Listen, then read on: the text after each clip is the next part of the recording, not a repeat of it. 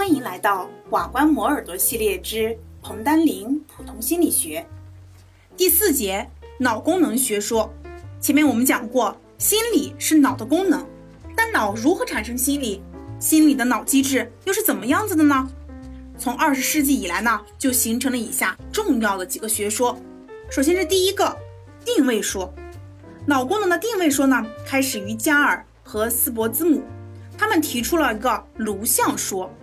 加尔呢，检查了颅骨的外部特征，并将这些特征跟行为的某些方面联系起来，就认为颅骨突出就表示下面的这个皮层它发育也完好，有很好的能力；而有一些颅骨凹陷，就表示下面的皮层发育不足，能力比较差。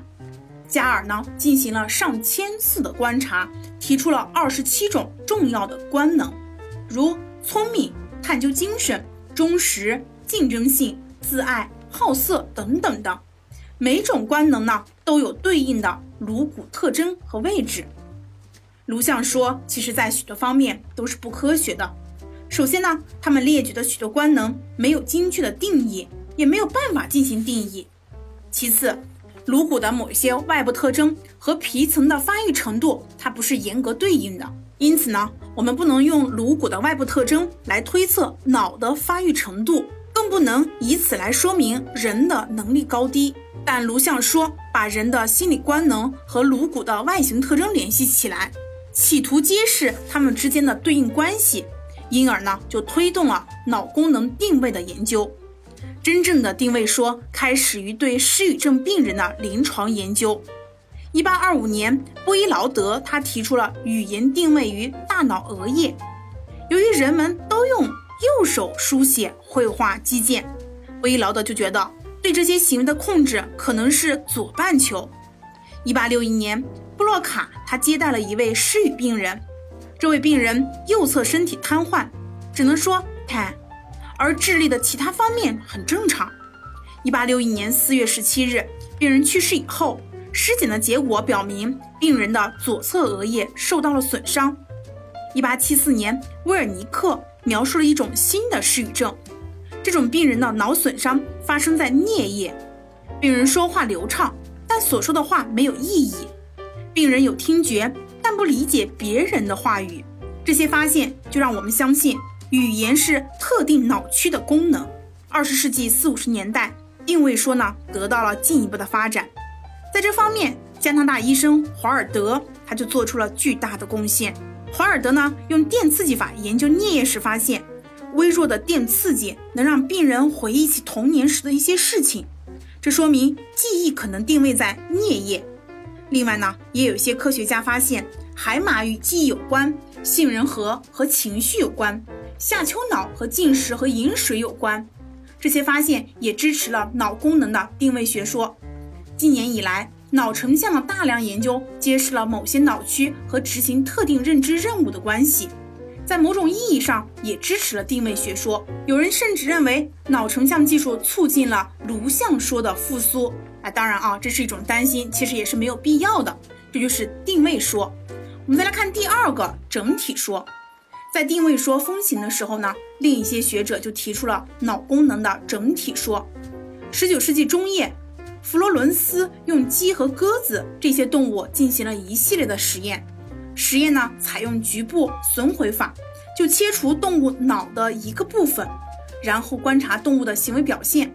结果发现，在切除小块皮层后，动物开始很少运动，不吃不喝，但随着时间推移，动物它能够康复到接近正常的情况。弗洛伦斯呢，他进行了许多的实验，结果模式都是这样的。根据这些发现，他认为不存在皮层功能的定位，功能的丧失和皮层切除的大小有关，而与特定的部位是没有关系的。如果所有皮层都被切除，那么各种智力功能都会丧失；如果有足够的组织保留下来，所有的功能都可以康复。弗洛伦斯呢，他就强调脑功能的整体性，对于加尔提出了颅相说进行了强烈的批判。但他所用的实验呢，动物都没有新的皮层，而且他所说的动物智能和加尔所说的人的智能是完全不一样的。到了二十世纪中叶，整体说呢重新引起了人们的注意。著名的代表人物就是拉什利。二十世纪初，拉什利采取了脑损毁技术，对白鼠进行了一系列走迷宫的实验，结果发现，在大脑损伤之后，动物的习惯形成就会出现很大的障碍。这种障碍呢，跟脑损伤的部位是没有关系的，而与损伤面积的大小有密切的关系。由此呢，拉什利就引申出了两条重要的原理：第一个，军事原理；第二个，总体活动原理。按照军事原理，大脑皮层的各个部位几乎以均等的程度对学习发生作用。按照总体活动原理，大脑呢它是以总体发生作用的，学习活动的效率和大脑受损伤的面积大小成反比，而与受损伤的部位呢是没有关系的。由此呢，它就说明了自己的整体说。第三个机能系统学说，在第二次世界大战期间呢。鲁利亚和他的同事就对因为战争而造成大脑损伤的病人进行了一系列的机能恢复的工作。根据大量的临床观察和对病人的训练，卢利亚批判了关于大脑机能狭隘定位的错误理论。他指出，传统的理论是把人的心理活动分析为了某一些分割的机能，并且把这些机能和大脑某一严格限定的部位联系起来。卢利亚呢，从脑损伤的病人身上就看到。脑一定部位的损伤，往往它不会导致某一孤立的心理机能的丧失，而会引起某种综合症，也就是会引起一系列过程的障碍。可见，某种心理机能的障碍，除了它可能受到脑损伤部位的直接影响外，还会受到其他脑区的影响。在进行机能恢复的训练工作当中呢，努利亚他就还发现。在大脑皮层某些部位损伤之后，与这些部位相联系的某些基本的生理机能，它是难以恢复的。但是借助机能改造的方法，可以让一些比较复杂的心理机能得到恢复。比如说，由于枕叶损伤引起的阅读机能的障碍，可以借助对字母的触摸和描绘恢复起来。根据这些研究呢，鲁利亚就认为脑它是一个动态的结构，是一个复杂的动态机能系统。如果机能系统的个别环节受到了损伤，高级心理机能也会受到影响。从这个意义上来说啊，大脑皮层的机能定位是一种动态的和系统的机能定位。卢利亚呢，把脑分成了三个互相紧密联系的机能系统。第一机能系统是调节激活和维持觉醒状态的机能系统，也叫动力系统，由脑干和网状结构以及边缘系统等等组成。它的基本的功能是保持大脑皮层的一般觉醒状态，提高它的兴奋性和感受性，并实现对行为的自我调节。第一技能系统呢，并不对某个特定的信息进行加工，但却提供了各种活动的背景。当这个系统受到损伤的时候，大脑的激活水平或者兴奋水平就将普遍下降，并影响对外界信息的加工和对行为的调节。这就是第一技能系统。第二技能系统呢，是信息加工、接收和存储的系统。它位于大脑皮层的后部，包括了皮层的枕叶、颞叶和顶叶以及相应的皮层下组织。它的基本作用是接收来自机体内外的各种刺激，实现对信息的空间和时间整合，并把它们保存下来。第三技能系统也叫做行为调节系统。是编制行为程序、调节和控制行为的一个系统，它包括额叶的广大脑区。它的基本作用啊，就是产生活动意图，形成行为程序，实现一些对于复杂行为形式的一些调节和控制。当这些脑区受到破坏的时候，病人就将产生不同形式的行为障碍。鲁利亚他就认为，我们人他的各种行为和心理活动是由三个机能系统相互作用、协调活动的一个结果。